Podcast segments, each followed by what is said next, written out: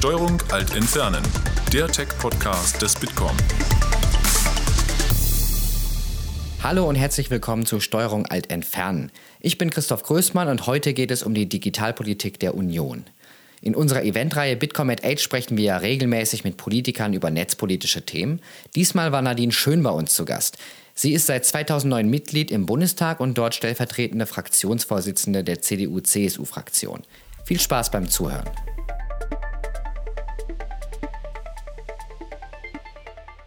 Christian sagte gerade schon ein paar Worte zu Nadine Schön. Ich würde noch ganz kurz äh, da ein bisschen was ergänzen zu ihrem äh, Lebenslauf gewissermaßen. Sie sind neben Peter Altmaier und Markus Uhl einer der drei saarländischen äh, CDUler im Deutschen Bundestag.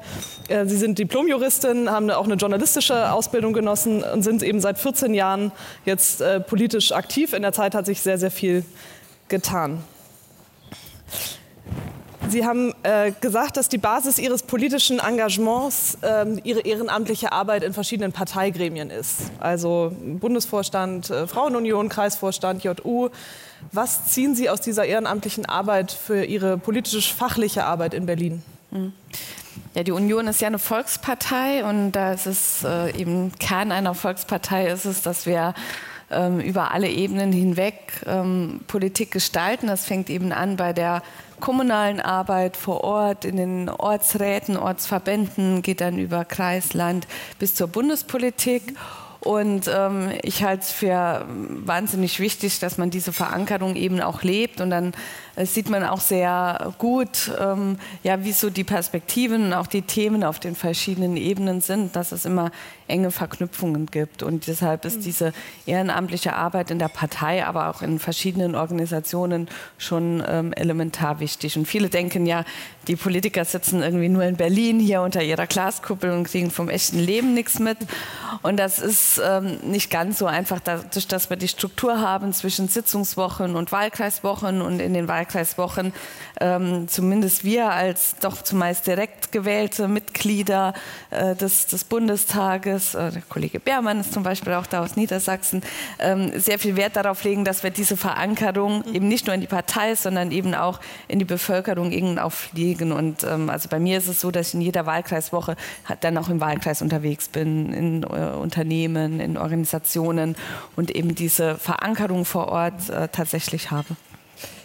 2013 ähm, waren Sie die jüngste äh, Abgeordnete im Deutschen Bundestag und haben da schon angekündigt, ähm, nicht als MdB in Rente gehen zu wollen.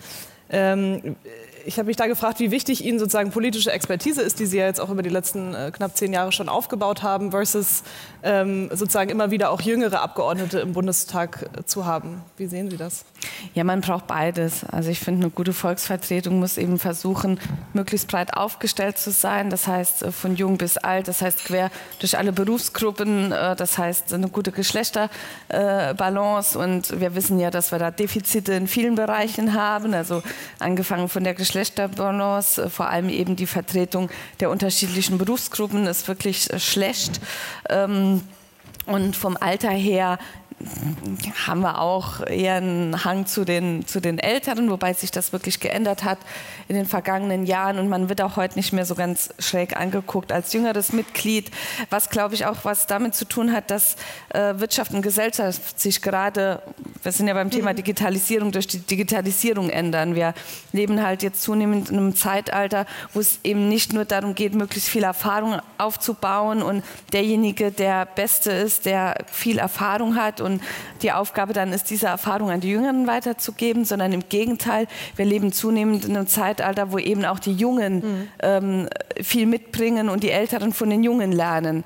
Ähm, die Affinität äh, Jüngerer, jetzt auch Digital Natives, wovon jetzt glaube ich wenige im Raum sind, aber ähm, zur Digitalisierung ist eben höher als die von Älteren und das sieht man ja auch in Unternehmen, dass es da so einen Shift gibt und die ähm, die älteren Mitarbeiter zunehmend von Jungen lernen und äh, Startups gehen in große Unternehmen und äh, versuchen mit mhm. jungen Ideen äh, dort die Geschäftsmodelle äh, zu ändern oder äh, ihr, ihr Wissen einzubringen. Und das ist eben auch in der Politik äh, mhm. schon so, dass ähm, auch das, was die Jungen mitbringen, geschätzt wird und dass man die neuen Kollegen, die jetzt reingekommen sind, gleich sehr mit ihren Kompetenzen sehr schnell anerkannt werden. Es nicht so heißt, wie wahrscheinlich vor 20 Jahren, setz dich erstmal, stell dich erstmal hinten an. Also Sie sagen, das wirkt sich auch sozusagen auf das Profil der Partei aus in gewisser Weise, dass die Jüngeren ernster genommen werden. Sie haben sich lange zum Beispiel für die ähm, steuerliche Gleichstellung von eingetragenen gleichgeschlechtlichen Lebenspartnerschaften eingesetzt. Sind das Themen, die eher von Jüngeren in die Partei getragen werden und dadurch auch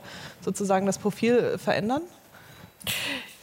Ja, das, das war, glaube ich, ein Thema, was relativ, was schon ein Generationenthema ist, da gebe ich Ihnen schon recht. Ähm, ja, das, aber das, das ist, glaube ich, normal. Also, dass äh, Jüngere mit anderen Gedanken, anderen Ideen kommen, das äh, ist jetzt, glaube ich, nichts ähm, wirklich Besonderes. Das ist äh, völlig normal. Aber was sich eben geändert hat, ist dieses, stell dich mal hinten an. Mhm. Äh, das hat sich geändert. Es wird einem sehr schnell mehr zugetraut. Es wird einem zugetraut, äh, Themen zu bearbeiten. Wir haben jetzt viele neue eben auch viele junge Kollegen und ich glaube, die haben gleich ganz gute Themen bekommen, die mhm. sie bearbeiten können und äh, das setzt man auch auf die Kompetenzen und ähm, das finde ich auch sehr gut, sehr belebend. Ja, uns ist natürlich bei der äh, Konzeption unserer, unserer Veranstaltungsreihe hier, äh, wir laden sozusagen aus jeder äh, etablierten Partei einen Vertreter ein und es ist uns natürlich aufgefallen, dass der Altersdurchschnitt derjenigen, die wir hier auf der Bühne sitzen haben, deutlich unter dem liegt, was im Bundestag so ähm, der Schnitt ist. Ähm, heißt das auch, dass Digitalpolitik vorwiegend und besonders überzeugend von Jungen gemacht wird im Deutschen Bundestag? Also es ist unterschiedlich. Es, ist, es sind jetzt nicht nur die Jungen, die Digitalpolitik machen. Wir haben ähm, äh, auch Ältere, die offen sind, die sich für das Thema interessieren. Ich denke an Heinz Riesenhuber zum Beispiel, der, äh, ich war in meiner ersten Legislaturperiode im Wirtschaftsausschuss und derjenige, der das Thema Digitalisierung mit am besten verstanden hat und was sich verändert, was sich bewegt, war Heinz Riesenhuber. Ähm, so, also es ist nicht immer eine Frage des Alters, ähm, aber klar, die Jüngeren bringen schon eine größere Affinität zum Thema mit und wenn ich an unserer, äh, unseren Ausschuss oder unsere Arbeitsgruppe denke, dann sind da schon sehr viele Junge, aber es sind auch ältere Kollegen dabei, ähm, wie bei uns jetzt von der CSU Hans-Peter Friedrich, wo ich auch erst gedacht habe, so, hm, Hans-Peter Friedrich will in die Digitalisierungsarbeitsgruppe, aber das ist ganz spannend. Also er äh, bringt da eine große Offenheit mit und ähm, ist da bereit, sich in die Themen einzudenken und deshalb ist nicht nur eine Frage des Alters. Gibt es aus Ihrer Sicht so etwas wie so eine geeinte Front der Digitalpolitiker? Also sind sich die Digitalpolitiker der verschiedenen Parteien näher als jetzt sagen wir mal die Innen- oder äh, Wirtschaftspolitiker, Außenpolitiker? Mm. Also es war äh, in Zeiten der Enquete-Kommission bestimmt mhm. ein bisschen intensiver. Da waren wir halt in allen Fraktionen so die Nerds oder die, die mit dem komischen Internetthema kamen. Aber das ist jetzt nur noch schon acht Jahre her. Und seitdem hat sich eben auch äh, die Welt digitalisiert und in jedem Ausschuss spielt Digitalisierung eine Rolle. Und deshalb kann man gar nicht so sagen, die Digitalpolitiker gegen den Rest. Ähm, wir haben da schon eine, eine hohe eine gute Zusammenarbeit unter den Fraktionen, das ist auf jeden Fall so. Aber wir haben eben auch inhaltliche Unterschiede, die ja. sich auch in unserem äh, Ausschuss widerspiegeln. Das wäre auch ziemlich seltsam, wenn das nicht so wäre. Stimmt. Wie ähm, hat sich denn Ihre politische Arbeit durch die Digitalisierung verändert? Also 2009, als Sie das erste Mal eingezogen sind, gab es gerade das erste iPhone. Äh, 2004, als Sie in den Landtag gegangen sind, zum ersten Mal noch nicht zum Beispiel. Was mhm. macht das äh, mit Ihrem Berufsalltag? Ja, das ist bei uns so wie wahrscheinlich in den meisten Unternehmen, dass ich äh, durch die zunehmende Mobilität, durch die Möglichkeit, überall zu arbeiten, das Arbeiten schon komplett äh, geändert hat. Ich mhm. bin zum Beispiel ganz selten in meinen Wahlkreisbüros vor Ort, sondern mache sehr viel von zu Hause aus. Ich nehme mir nachmittags die Zeit für die Kinder und wenn sie im Bett sind, mache ich nochmal noch mal E-Mails. Mhm. Das ist äh, natürlich eine Errungenschaft, die, die sehr angenehm ist. Ähm, ich kann viel besser mit den Kollegen im Europäischen Parlament zusammenarbeiten, mhm.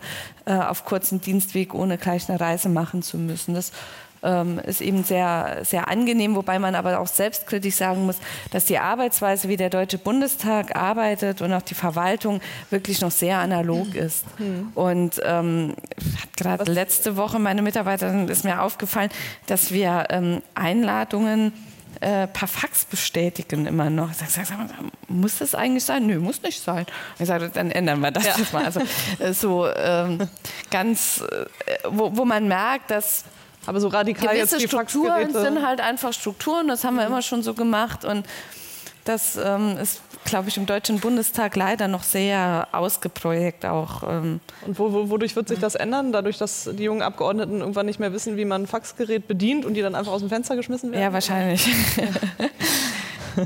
Ja. Ähm, ich würde gerne ein bisschen so auf Es allgemeine... ändert sich natürlich dadurch, dass es jemand anpackt und Ja. auch Change Management in Unternehmen fängt halt immer an der Spitze an. Das Ja.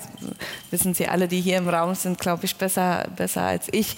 Ähm, aber ähm, man, man kann viel in der Struktur ändern, aber wenn zu einer äh, Digitalisierung im Unternehmen gehört eben auch eine Aufgabenkritik. Und das ist im Bundestag genauso. Also man muss Strukturen dann auch mal hinterfragen, äh, Prozesse, auch Gesetzgebungsprozesse vielleicht mal hinterfragen. Und äh, das ist, glaube ich, eine spannende Tätigkeit, den wir uns ähm, äh, Politik, Verwaltung äh, gemeinsam in dieser Legislaturperiode sollten wir uns dem Thema mal annehmen, weil es kann ja nicht sein, dass ich dass alles irgendwie moderner wird, aber regiert und äh, äh, parlamentiert wird, wie, wird noch wie vor 50 Jahren. Ähm, ich würde ein bisschen gerne auf äh, allgemeine digitalpolitische Fragestellungen äh, zu sprechen kommen. Sie haben gesagt, ähm, dass zwei entscheidende Fragen hinsichtlich der Gestaltung der Digitalisierung sind. Einmal können wir die Menschen mitnehmen und wie gestalten wir die Chancen, die die Digitalisierung für die Wirtschaft hat. Ähm, zum ersten Thema, wie können wir die Menschen mitnehmen? Ähm, was sehen Sie da für Bedarfe in Ihrem Wahlkreis und, und was sehen Sie für Lösungen? Ja, ich sehe schon einen äh, großen Gap zwischen manchen akademischen oder politischen Debatten, die wir hier im Bundestag führen, und eben dem konkreten Alltag äh, der Menschen bei mir im ländlichen Raum. Also ist bei mir ein sehr ländlicher Wahlkreis ähm, mit äh, einigen sehr innovativen Unternehmen, also wo auch wo man sieht, es äh, ändert sich vieles äh, durch die Digitalisierung, ähm, aber eben auch noch viele Unternehmen aus dem breiten Mittelstand, die mh, bisher mit dem Thema Digitalisierung wenig zu tun haben. Äh, Und auch in der Gesellschaft ist es so, äh, das ändert sich gerade massiv, aber ich kann mich erinnern, dass ich vor vielleicht so zwei, drei Jahren man Gesprächsabend hatte zum Thema Digitalisierung und dann total euphorisch erzählt habe, welche Chancen die Digitalisierung für die Medizin im ländlichen Raum bringt und dass das doch toll ist, wenn die Ärzte wegfallen, äh, was ja einfach so ist. Wo, also da können wir einfach nichts daran ändern. Ähm, äh, kann man schon ein bisschen was ändern, aber es, wir haben halt eine demografische Entwicklung, es werden weniger Menschen, also wird das mit der medizinischen Versorgung einfach schwieriger im ländlichen Raum, auch mit der äh, Versorgung bei der Verwaltung etc. Und dass hier ja die Digitalisierung tolle Chancen bietet. Und da war das breite Auditorium der Meinung, dass es total furchtbar ist und dass man auf jeden Fall äh, immer zu seinem Arzt hin muss und ob ich jetzt fünf Stunden im Wartezimmer sitze oder nicht. Also dass diese Anonymisierung der Medizin durch Digitalisierung was ganz Grausames ist. Und das und den Gap sehe ich halt, dass, dass viele Menschen sich hier noch schwer tun, damit eben auch die Vorteile zu erkennen. Und auch so ein bisschen Unwohlsein, verliere ich meine Souveränität, wer hat eigentlich die Hoheit über meine Daten, ähm, wie ist es mit internationalen Großkonzernen, verstehe ich die Technik überhaupt noch oder verstehen eher die Systeme mich? Also Stichwort KI wurde ja schon genannt. Das sind halt Ängste, die die Menschen haben und auf die man wirklich, wo es falsch wäre zu sagen, mein Gott, jetzt seid halt nicht so schisserig. Wir, äh, Aber das heißt, das Sie erklären passiert. dann einfach viel und, und versuchen. Ja, das ist, glaube ich, unsere ja. aller Aufgabe, das Ja. zu äh, ähm, erklären. Und eben nicht nur Aufgabe von Politik, sondern auch Aufgabe von Medien. Wenn man sich anschaut, das Thema Digitalisierung nimmt zunehmend äh, Platz auch in Medien, aber auch sehr oft an, angstgetrieben. Also vergangen, im vergangenen Jahr gab es ja mal die Themenwoche. Themenwoche, boah, ich weiß gar nicht, wie die hieß, bei der ARD, irgend- also ging um Digitalisierung. Ja. Und ich hatte so das Gefühl, dass 80 Prozent der Beiträge eigentlich ähm, eher negativ, mit einer negativen äh, Konnotation versehen das ist viel waren. Und es ist wichtig, dass wir kritisch hinterfragen, dass wir auch die Bedenken aufnehmen. Ähm, aber wir sind schon sehr gut darin, in Deutschland eben vor allem das Negative zu betrachten. Ähm, Ich meine, das, das, ich habe lange in Brüssel gearbeitet, da hat man auch immer wieder gesehen, im europäischen Vergleich waren die Deutschen einfach das Volk der Bedenkenträger. Und in ganz vielen anderen Ländern, weiß ich auch Stichwort Bargeld oder E-Ticketing oder elektronische Kommunikation mit der Verwaltung, da waren die Deutschen einfach immer diejenigen, die die, die bestimmte Debatten besonders gesellschaftsorientiert oder angstbasiert sozusagen geführt haben im Vergleich zu anderen Ländern, die da einfach einen sehr pragmatischen, effizienzorientierten Ansatz haben. Das kann aber ja auch eine Chance sein. Oder würden Sie das, sehen Sie das eher positiv oder, und glauben, dass man den Wandel dadurch gut gestalten kann oder eher kritisch? Also es ist mit Sicherheit nicht rein negativ. Wir sehen ja jetzt auch in den USA, dass das Thema Sicherheit ähm, zunehmend an Bedeutung äh, gewinnt, äh, was wir halt per se irgendwie schon mitdenken. Äh, wir sehen in China, äh, dass technologische äh, Entwicklungen komplett ohne Debatte über ethische Grenzen geführt werden. Das ist, ist mit Sicherheit auch nichts, was wir wollen. Aber ein bisschen zukunftsoptimistischer, ein bisschen offener zu sein, das, das ist, glaube ich, schon gut. Und dann, was ich spannend finde, also ich sehe bei mir jetzt, dass im Saarland zum Beispiel die Bildungspolitik lange sehr äh, zurückhaltend war, was den Einsatz äh, digitaler Medien äh, und das Thema Verankerung von ähm, IT-Digitalisierung im Unterricht anbelangt hat, weil es eben auch ganz oft eben die Debatte gab, was hat das für negative Auswirkungen auf die Schüler und ist das wirklich gut und deshalb hat man so ein bisschen seine Finger davon gelassen und man hat ja auch genug zu tun mit Integration und Inklusion im Schulbereich und dann lassen wir das lieber mal. Und jetzt kommt das ganz stark von den Eltern, weil die Eltern halt sehen, Moment, hier ändert sich gerade alles, äh, bekommen denn meine Kinder überhaupt die Kompetenzen mit, die sie später in ihrem Berufsleben und auch in ihrem Alltag brauchen?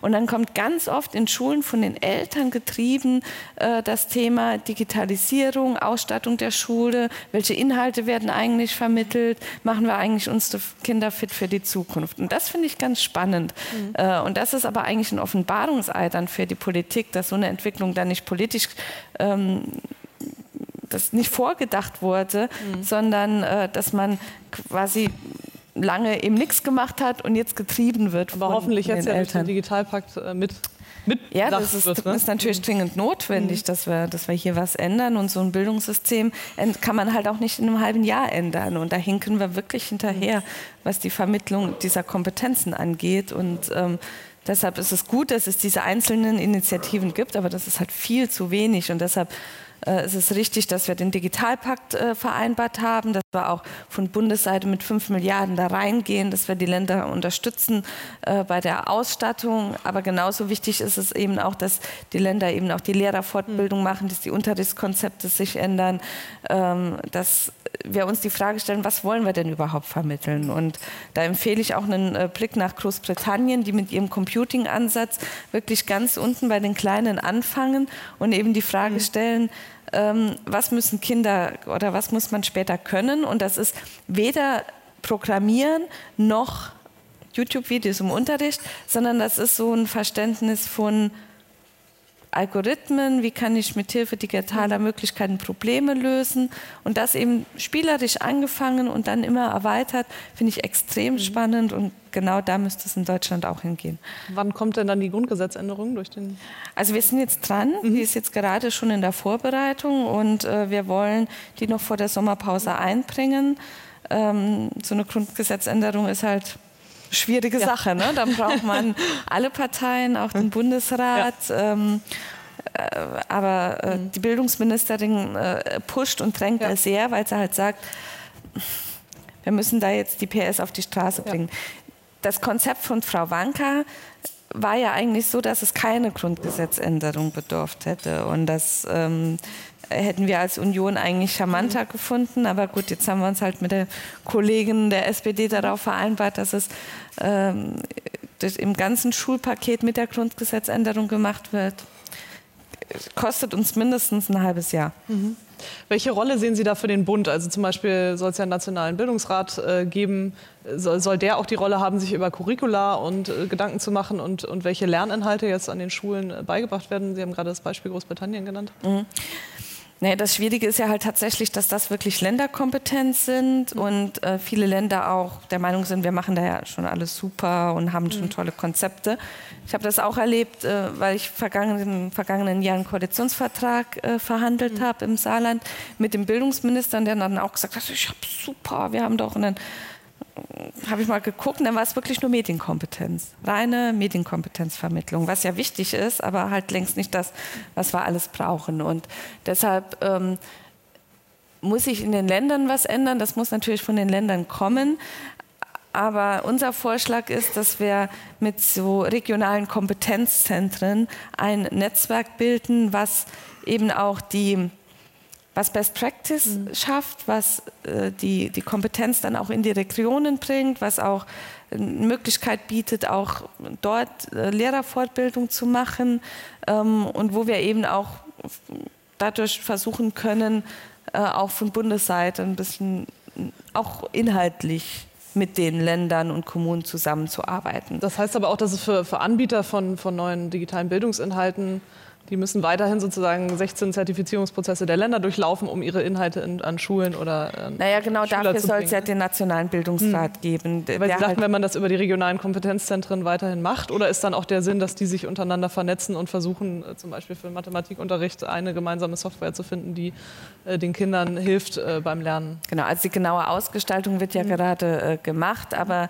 äh, das halte ich schon für, für wichtig. Hm ähm, weil wir sonst, wir haben ja auch vereinbart, dass wir eben diese nationale Bildungscloud oder Bildungsplattform machen, was nicht so eine abgeschottete Lösung sein soll, sondern das soll es schon Schnittstellen geben, damit man äh, bestehende Systeme andocken kann.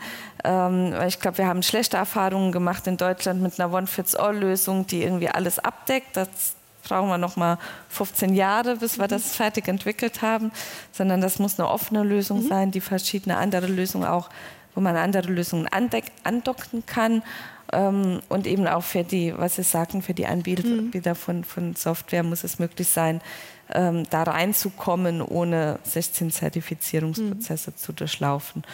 Ähm, aber diese, diese, dieser regionalen Kompetenzzentren finde ich wichtig, auch weil man an der Stelle auch das Know-how von Wissenschaft, von Startups, von Wirtschaft einbringen kann. Ähm, kann man auch vorstellen, dass dort dann auch Technik vorgehalten wird. Ähm, äh, Robotik, Geräte, so, ja. genau. Äh, was nicht jede Schule wird vorhalten können, da braucht man uns ja nichts vorzumachen. Ähm, aber das regional anzudocken, äh, für verschiedene zur Verfügung zu stellen mhm. äh, und eben an dem Punkt auch offen zu sein, ähm, den Austausch zu pflegen mit Wissenschaft, mit, ähm, eben mit, mit Unternehmen, das halte ich für wichtig, weil dieses abgeschottene Bildungssystem ist, glaube ich, auch nicht mehr das, was wir im 21. Jahrhundert mhm. äh, tatsächlich brauchen. Wenn ich da gerade noch eine Frage zu stellen darf, ähm, äh, ist die Finanzierungsfrage schon geklärt von diesen regionalen oder angedacht von diesen regionalen Kompetenzzentren? Also die regionalen Kompetenzzentren sind, mit, äh, sind, äh, Teil sind des Digitalpakts. Okay. Ja. Mhm. Ähm, ich würde gerne auf so ein paar äh, Governance-Fragen noch zu sprechen kommen. Christian hat äh, vorhin schon gesagt, es gibt ja einige äh, oder so, sogar noch mehr verantwortlich Handelnde in die, dieser Legislaturperiode, die ähm, sich äh, federführend um, mit um die Digitalpolitik äh, im Bund kümmern wollen.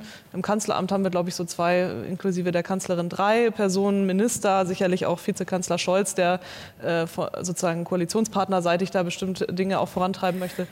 Ähm, glauben Sie, dass sozusagen da der gesteigerte Wettbewerb zu mehr Qualität führt oder kommt, kommt es wirklich zu einer äh, stärkeren Koordinierung? Ähm, sowohl als auch. Also es wurde ja lange diskutiert über das Thema, braucht man einen Digitalminister. Da waren wir als CDU immer schon skeptisch, weil wir halt sagen, Digitalisierung muss alle Bereiche betreffen. Jedes Ministerium braucht seine Digitalisierungs nicht nur Strategie, sondern auch seine Projekte. Ähm, es wäre ziemlich seltsam, wenn jetzt aus allen Ministerien das, was mit Digitalisierung zu tun hat, rausgelöst würde. Also beim Gesundheitsministerium würde, wenn man E-Health rauslöst, noch genug bleiben, aber ähm, bei Wirtschaft, äh, alles, der Energiebereich digitalisiert sich, der Mittelbestand digitalisiert sich. Also was würde das Wirtschaftsministerium noch machen, wenn man Digitalisierung hm. rausnimmt? Ziemlich wenig. Ähm, so, und deshalb muss da jedes Haus seine, seine Aufgaben äh, erfüllen. Äh, was wir brauchen, ist eine stärkere Koordinierung. Das ähm, wird mit Sicherheit zunehmend aus dem Kanzleramt jetzt erfolgen, auch mit der Staatsministerin, aber eben auch, Sie haben es erwähnt, mit Helge Braun. Ähm, und die werden auch gerade die Staatsministerin die Funktion haben, so das Ohr nach außen zu sein. Weil ein Hauptkritikpunkt ja aus der, von den Stakeholdern war, wir laufen hier von A nach B, nach C äh, bei den Ministerien. Es gibt Schnittstellenproblematiken, die niemand auflöst. Ähm, das muss gelöst werden. Und das ist, glaube ich, eine Aufgabe, die die Staatsministerin äh, wirklich erfüllen kann, gerade diese Schnittstellenthemen ähm, aufzulösen, anzugehen und äh, auch bestenfalls aufzulösen.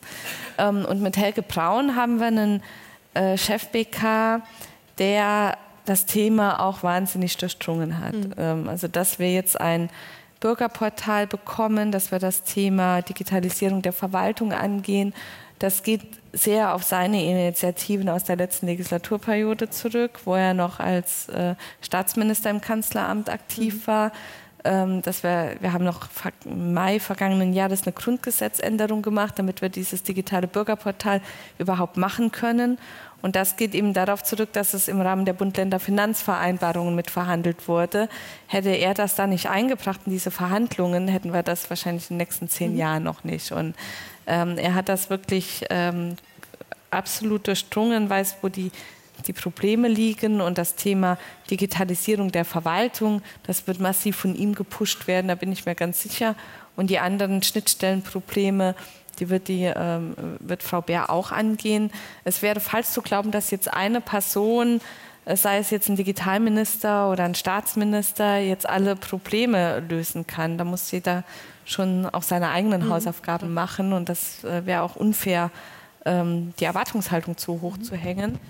Ähm, aber ich habe schon auch persönlich die Erwartungshaltung, dass gerade bei den Schnittstellen sie diese Themen aufgreifen kann und eben auch einer Lösung zuführen mhm. kann.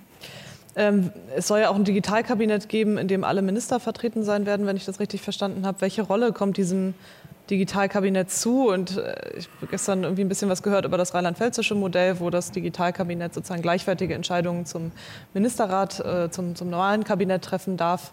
Glauben Sie, dass das im Bund äh, hier genauso kommen wird?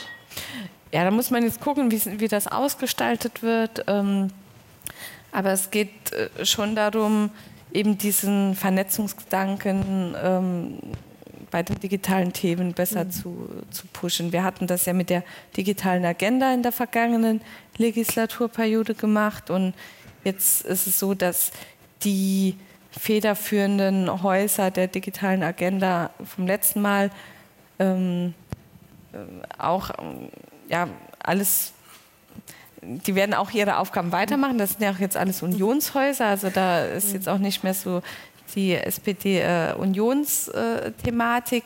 Äh, ähm, aber dadurch, dass einfach jedes Ministerium seine Schnittstellen hat und seine Digitalisierungsanforderungen, macht das halt Sinn, das nicht nur auf drei Häuser zu mhm. beschränken, sondern auch zu öffnen für die anderen. Und das wird auch ein Anliegen des Koalitionspartners sein, dass das jetzt nicht nur so eine Unionsgeschichte wird, das kann man auch verstehen. Sie sprechen gerade das Thema digitale Agenda an und eine mögliche Fortführung und auch, äh, dass es möglicherweise wieder aus dem BMWI getrieben wird. Ist da schon eine Entscheidung gefallen in der Hinsicht? Digitale Ob es eine digitale Agenda weiterhin geben wird und äh, aus welchem Hause oder aus welchem genau, Kanzleramt oder BMWI ja, dann, die also es ist tatsächlich auch Sache der Bundesregierung, wo hm. ähm, die jetzt auch gucken müssen, wie stellen sie sich auf. Aber hm habe ja schon ein paar Worte dazu gesagt. ähm, wäre es nicht konsequent, auch dem, dem Ausschuss ähm, digitale Agenda ähm, sozusagen vollwertigere Rechte einzuräumen, nicht nur mit, mit Beratung im Bundestag? Ja, also das Thema Federführung, ähm, vollwertige Rechte haben wir ja. Also im Prinzip sind wir ein ganz normaler Ausschuss. Wir sind ja. kein Unterausschuss, ja. sondern wir sind wirklich ein ordentlicher Ausschuss ähm, aber haben eben keine federführenden Themen. In der letzten Legislatur war es die digitale Agenda als Ganzes, wo wir federführend waren, aber darunter keine Themen. Wir, wir haben gesagt, entweder belässt man es so, dass wir äh, im Prinzip Zugriffsrechte auf alle Themen haben, ähm, was sich in der Vergangenheit bei manchen Themen halt auch bewährt hat, äh, weil wir Themen aufgesetzt oder getrieben haben, wo die Fachausschüsse und auch die dazugehörenden Häuser nicht begeistert waren, dass wir diese Themen so aufsetzen und so pushen und auch ein bisschen Beine machen. Ähm, das hat man natürlich nicht, wenn man Themen festgelegt hat, für die man als Ausschuss zuständig ist, mhm. dann ist man für alles andere nämlich nicht mehr zuständig. Das ist die logische Konsequenz. Aber ich gebe schon zu, dass ich mir trotzdem eine Federführung gewünscht hätte. Mhm. Und dann hätte es aber keine Federführung sein dürfen, bei so zwei, drei Klecker-Sachen, sondern dann hätte es wirklich ganz so Komplexes sein müssen. Oder wenn Sie jetzt zum Beispiel sagen, dass das Thema digitale Verwaltung maßgeblich in Zukunft auch mit aus dem Kanzleramt rausgetrieben werden würde, könnte, hätte das ja ein Thema sein können. Es ist da auch ein Referat aus dem BMI ins Kanzleramt abgewandert. Ähm, hätte das ja ein Thema sein können, was man dem Ausschuss hätte äh, geben können in der Federführung. Ne? Ja, also macht da jetzt keinen Hehl daraus, mhm. dass ich mir wirklich eine Federführung auch in äh, Bereichen gewünscht hätte. Aber wie gesagt, das hätten dann auch wirklich große Komplexe sein ja. müssen. Stellen Sie sich vor, man hätte gesagt, na okay, genau das, was Sie sagen, die IT-Konsolidierung äh, und ähm, mhm. äh, E-Government ist jetzt im Kanzleramt, dann macht der Bundestag das, äh, dann macht doch der Ausschuss das. Und bei allen anderen Themen hätten, hätte dann äh, zum Beispiel das Innenministerium gesagt, das ist doch euer Thema. Über IT-Security sprechen wir. Äh, das, mhm. das ist nicht euer Thema, haltet euch da bitte raus. Mhm auch nicht so ganz optimal. Mhm. So, und von daher haben beide Modelle ihr, ihren Vorteil, aber also das schlechteste Modell ist so ein bisschen Federführung, entweder wirklich ganze Komplexe, was meine Prio mhm. 1 gewesen mhm. wäre. So haben wir jetzt nochmal das Modell, ähm, wir sind für alles zuständig, für das wir uns zuständig fühlen. Mhm. Und das hat eben auch gewisse Vorteile. Ja.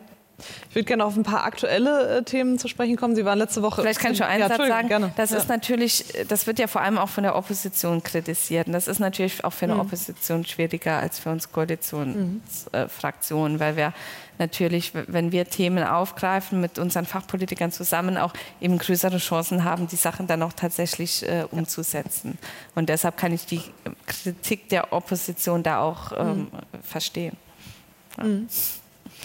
Ähm, Sie waren letzte Woche im Silicon Valley, haben da unter anderem äh, den Sicherheitschef von Facebook getroffen, sicherlich auch viele andere spannende Termine gehabt. Was, was nehmen Sie mit von Ihrem Besuch da? Ja, es war eine Wirtschaftsdelegation. Mhm. Ähm, ich, ich, muss sagen, ich verreise ziemlich äh, selten, aber da habe ich jetzt mal eine Ausnahme gemacht. War eine äh, ziemlich hochrangige äh, Wirtschaftsdelegation und drei Politiker waren dabei. Mhm. Der Kollege Hans-Jörg Durz, der ja auch zurzeit Ausschussvorsitzender ist, äh, eine Kollegin aus dem Europäischen Parlament, die auch für Handelspolitik zuständig ist, ähm, und ich. Und ähm, dieser politische Teil, also wir drei Abgeordneten waren bei äh, Alex Samos, dem Chief Security mhm. Officer von, von Facebook, äh, was ganz spannend war. Und ansonsten waren es eben ähm, dadurch, dass es eine Unternehmensdelegation war, auch sehr unternehmens- und auch sehr techlastig. Ähm, wir hatten die Themen KI, Blockchain, Quantencomputing, habe auch einen Quantencomputer mir angucken können, das ganz spannend war.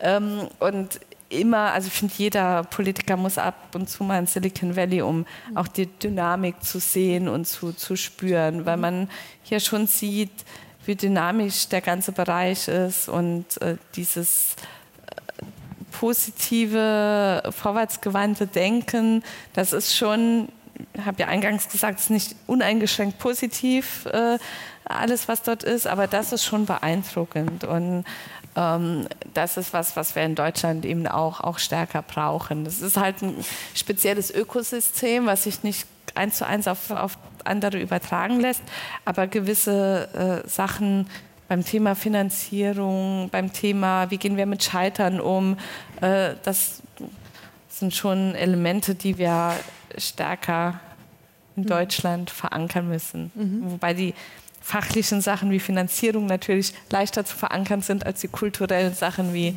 wie gehen wir mit Scheitern um. Ähm, äh, waren spannende Tage. Mhm. Mit dem äh, Facebook-Chef hat der Sie so ein bisschen, äh, Sicherheitschef hat der Sie so ein bisschen besänftigen, was erklären können. Ähm, wie sind Sie da aus dem Gespräch äh, rausgegangen? Ja, also die nehmen die, äh, die Diskussion schon zunehmend ernst. Ähm, man hatte ja ähm, immer das Gefühl, dass, dass gerade Facebook ziemlich egal ist, was äh, wir Deutschen oder wir Europäer ähm, sagen und, und machen. Hauptsache der, der Business Case, äh, äh, Hauptsache das Geschäft läuft und das lief ja. Ähm, das nehmen sie schon zunehmend ernst. Äh, zum einen diese Datengeschichte, aber speziell auch die Frage Wahlmanipulation ist ein Riesenthema äh, bei Facebook und äh, da werden auch viele Strukturen geändert, um ähm, zu schauen, wie, wie kann man dem besser begegnen äh, und die Verantwortung als, ja, als Netzwerk, was bei der Meinungsbildung eben doch elementar ist mhm. in vielen Ländern der Welt, ähm, da auch die Verantwortung stärker ähm, wahrzunehmen. Man muss gucken, wie nachhaltig ist das, weil es da auf Facebook intern auch Pro Probleme gibt, also speziell auch zwischen gab es ja in den Medien zu lesen, dass es zwischen äh, Alex Samos und äh, Max Zuckerberg wohl auch in der Vergangenheit ähm, unterschiedliche Meinungen darüber gab, wie man etwa mit dem Thema Datensicherheit etc. Äh, umzugehen hat. Und da ist natürlich auch die Frage, wer, äh, wer setzt sich, also nicht wer setzt sich durch, aber wird das eine, eine nachhaltige äh, Initiative oder ist das jetzt mhm. eher so ein äh, Medien eine Mediensache und jetzt macht man mal so ein paar Umstrukturierungsmaßnahmen, um alle zu besänftigen und dann kehrt man aber stillschweigend nochmal zu, seinem, mhm. ähm, zu seinen alten Strukturen zurück. Ähm, das muss man halt sehen. Also auch die Frage, ja, mhm. wie nachhaltig ist es, ist, glaube ich, das Wichtigste. Ähm, Sie saßen hier vor ungefähr einem knappen Jahr, glaube ich, zum Thema NetzDG bei uns äh, auf der Bühne. Ähm, das Gesetz ist jetzt seit ein paar Monaten in Kraft. Haben Sie schon für sich eine erste Evaluierung vorgenommen? Wie sehen Sie das, die Umsetzung bislang? Die ähm, ersten Zahlen sollen ja im Juli kommen, wo man ähm, eine erste Evaluation vornehmen kann. Und ähm, ich halte es auch für sinnvoll, dass wir dann auch eine Bewertung äh, tatsächlich vornehmen. Bisher waren es ja eher so, hier mal eine Meldung, da mal eine Meldung. Im Januar äh, stark das Thema, gibt es ein Overblocking oder gibt es nicht? Und ich finde, bei dem Punkt braucht man auch, auch einfach mal, mal Zahlen. Ähm, ich bin der Meinung, dass durch das NetzDG auch und jetzt auch verbunden mit, dem, mit, dem, äh, mit dieser Facebook-Geschichte, das Thema in den Unternehmen schon, also da hat sich was geändert. Die nehmen die Verantwortung schon stärker wahr. Und ähm, deshalb halte ich es auch nach wie vor für richtig, dass wir äh, ein, ein, Gesetz machen, was an die Verantwortung der, Netz, der, der Plattformen appelliert. Ähm, wir hatten als Union immer gesagt, wir wünschen uns, dass es nicht nur die Unternehmen sind, die darüber unterscheiden, wir haben das Thema regulierte Selbstregulierung äh, von Anfang an stark gepusht. Äh, da könnte ich mir auch vorstellen, dass es an dem Punkt ähm, nochmal Änderungsmöglichkeiten gibt. Aber dem jetzt vorzugreifen, wird jetzt wirklich erstmal die Evaluation mhm. abwarten und dann gucken, wie hat sich entwickelt und dann muss man nachbessern. Ja. Ähm, ich habe, äh, oder man hört es aus Brüssel, gab es da mal eine Debatte darüber, auch aus Ihrer Fraktion in den äh, letzten Wochen nochmal das Thema, ähm, ob äh, Unternehmen nicht personenbezogene Daten der Öffentlichkeit verfügbar machen sollten. Das ist was, was wir, also in verschiedenen äh, Formen und Ausprägungen, aber das ist was, was wir immer mal wieder hören. Ist das für Sie ein Thema? Glauben Sie, dass das äh, Nutzen hätte?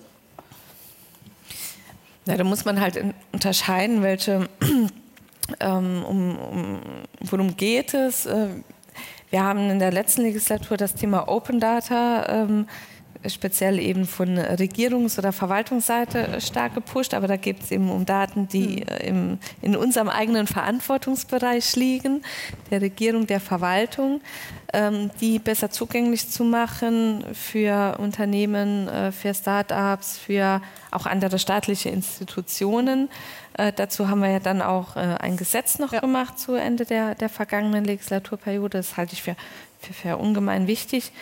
Ansonsten äh, ist das Thema Dateneigentum natürlich nach wie vor ein Riesenthema. Ich, die Rückmeldungen, die wir aus der, der Wirtschaft, der Industrie haben, ist, dass es bisher ganz gut gelingt, äh, das auch mit, mit vertraglichen Vereinbarungen zu regeln.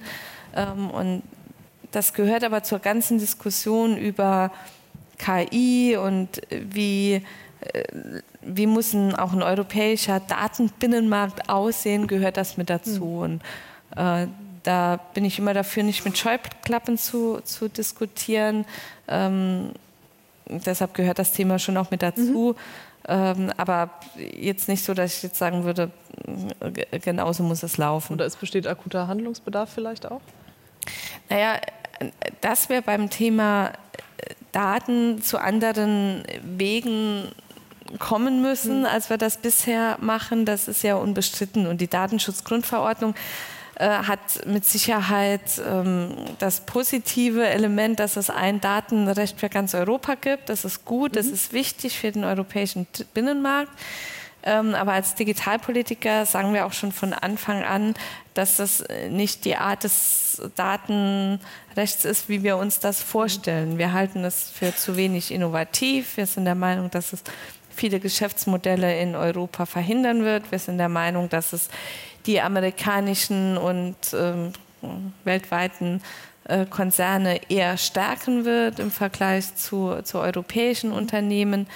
Ähm, das Thema wird auch im Silicon Valley sehr ernst genommen, das habe ich schon gespürt. Die geben sehr, geben sehr viele Ressourcen dahin, ähm, sich dem äh, Datenschutzrecht anzupassen, was ein guter Effekt ist, aber schlussendlich glaube ich, dass im Zweifel werden die eher die Einwilligung bekommen der Nutzer als mein Heizungsbauer, der jetzt eine intelligente mhm. Lösung ähm, äh, verankern will.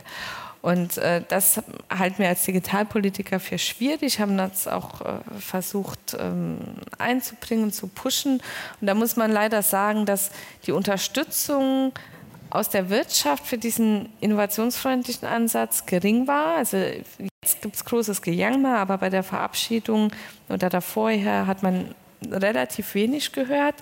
Ähm, und auch ähm, damals hätte ich mir auch mehr Unterstützung vom Wirtschaftsministerium gewünscht, was leider ähm, auch nicht der Fall war. Unser Innenministerium waren diejenigen, die auf europäischer Ebene noch versucht haben, für innovationsfreundliche Lösungen zu kämpfen.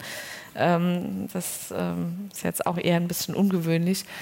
Ähm, und deshalb sind wir dafür und haben es auch im Koalitionsvertrag vereinbart, dass jetzt schon auf EU-Ebene so ein Innovationsboard geschaffen werden muss, um zu überprüfen, wie müsste denn eigentlich oder welche Auswirkungen hat das auf innovative Geschäftsmodelle und wie kann ein innovatives Datenschutzrecht in Europa auch aussehen. Mhm. Äh, und im Prinzip muss man heute damit anfangen, diese Verordnung zu novellieren. Mhm. Ähm, und das darf auch nicht noch mal acht Jahre hat es, ja. glaube ich, gedauert. Okay. Ähm, so lange dauern, bis es ein neues, also bis es ein neues Regime wird. Jetzt wird natürlich die Wirtschaft sagen, äh, Moment, wir haben uns gerade an das gewöhnt, jetzt fangt er wieder an, äh, darum zu regulieren. Mhm. Ähm, aber das zu monitoren und zu gucken, welche Auswirkungen hat das auf innovative Geschäftsmodelle, das halte ich für, für ungemein wichtig. Mhm. Wenn wir beim Thema Daten sind, sind wir natürlich auch beim Thema ähm, KI. Ähm, das BMBF will, glaube ich, in Kürze eine nationale oder Masterplan, eine Strategie vorlegen, wenn ich richtig informiert bin, äh, bis zum Sommer. Ähm, was erwarten Sie sich von dieser Strategie und auch in dem Zusammenhang von der zu schaffenden Datenethikkommission, die ja auch innerhalb eines Jahres jetzt relativ schnell und zügig Ergebnisse vorlegen soll? Mhm. Also es sind ja zwei Themen. Bei der mhm. Datenethikkommission haben wir ein gutes Vorbild mit der Ethikkommission, die es im BMVI gab, die in meinen Augen äh, gut zusammengesetzt war, gut gearbeitet hat, eine gute Mischung hatte zwischen ähm, denjenigen, die eher mit Vorsicht, mit Bedenken an die Sache rangehen, denjenigen, die eher offen sind, die gut zusammengesetzt war. Ähm, und so sollte auch diese Datenethikkommission mhm. äh, sein, die wir jetzt äh, gründen wollen, die ja auch eben Antworten auf verschiedene Fragestellungen rund ums Thema Daten geben soll. Ähm, und davon abgekoppelt ist das Thema äh, KI-Strategie. Mhm. Da haben wir jetzt gesehen, dass Macron was vorgelegt hat äh, für Frankreich. Wir äh, wollen eine europäische KI-Strategie und da äh, muss Deutschland auch mit einer eigenen Position fürs eigene Land, aber eben auch für die deutsch-französische Zusammenarbeit und für Europa mit einer eigenen äh, Stimme vertreten sein und deshalb eine eigene deutsche KI-Strategie. Und was beinhaltet die? Im Prinzip äh, die, alle Themenkomplexe, die mhm. mit denen KI zu tun hat. Es wird ähnlich sein wohl wie die, wie die französische von den Themenkomplexen. Ähm, ethische Fragen, rechtliche Fragen, wirtschaftliche Fragen, Forschungsfragen, ähm, Ökosystemfragen, auch äh, welche, welche Ausbildung brauchen wir, wie verändert sich die Arbeitswelt, das sind ja auch alles Elemente der französischen Strategie.